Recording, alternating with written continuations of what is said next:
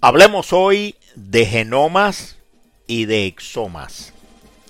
Dos nombres, dos componentes fundamentales de nuestras células, la identidad biológica de nosotros mismos, que forman parte ya del lenguaje popular, sobre todo el primero, el genoma, pero al mismo tiempo dos conceptos que no siempre se comprenden bien. Se le llama genoma a la totalidad del material genético la totalidad del material genético de cualquier individuo, sea este humano, animal o vegetal. El genoma contiene toda la información necesaria para que un individuo, cualquier individuo, humano, animal o vegetal, pueda reproducirse, pueda crecer y pueda desarrollarse.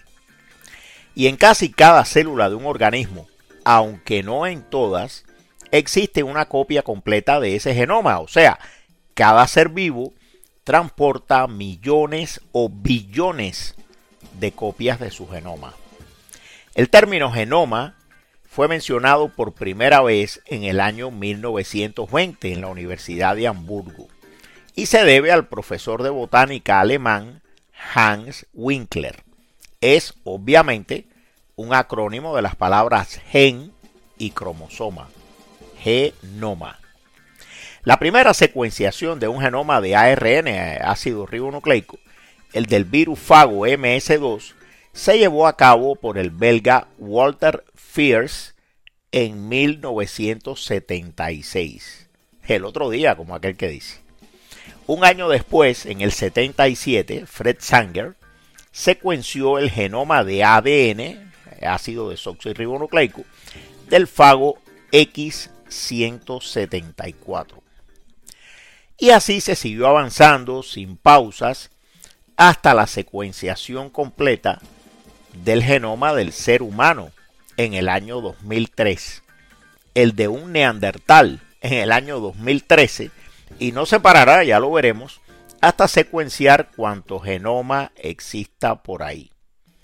El genoma de los humanos tiene alrededor de 20.000 genes que codifican proteínas y no es ni con mucho el genoma más grande entre los seres vivos.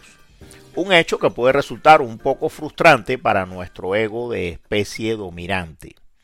Pues bien, a nivel funcional, en cada gen, y esto es válido para todos los individuos, existen dos regiones muy bien diferenciadas.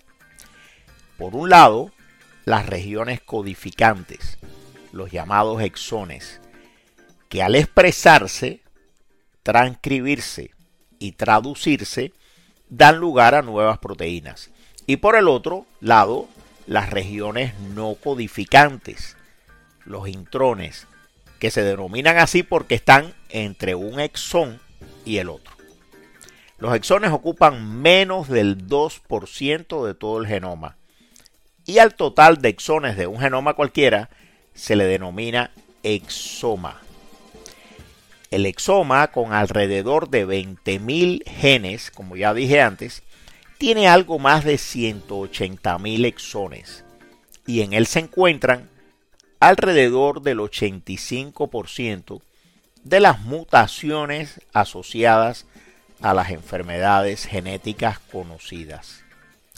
La complejidad de un genoma no radica en el número total de genes, que es muy variable, sino en cómo estos genes son liberados o reprimidos mediante los mecanismos epigenéticos.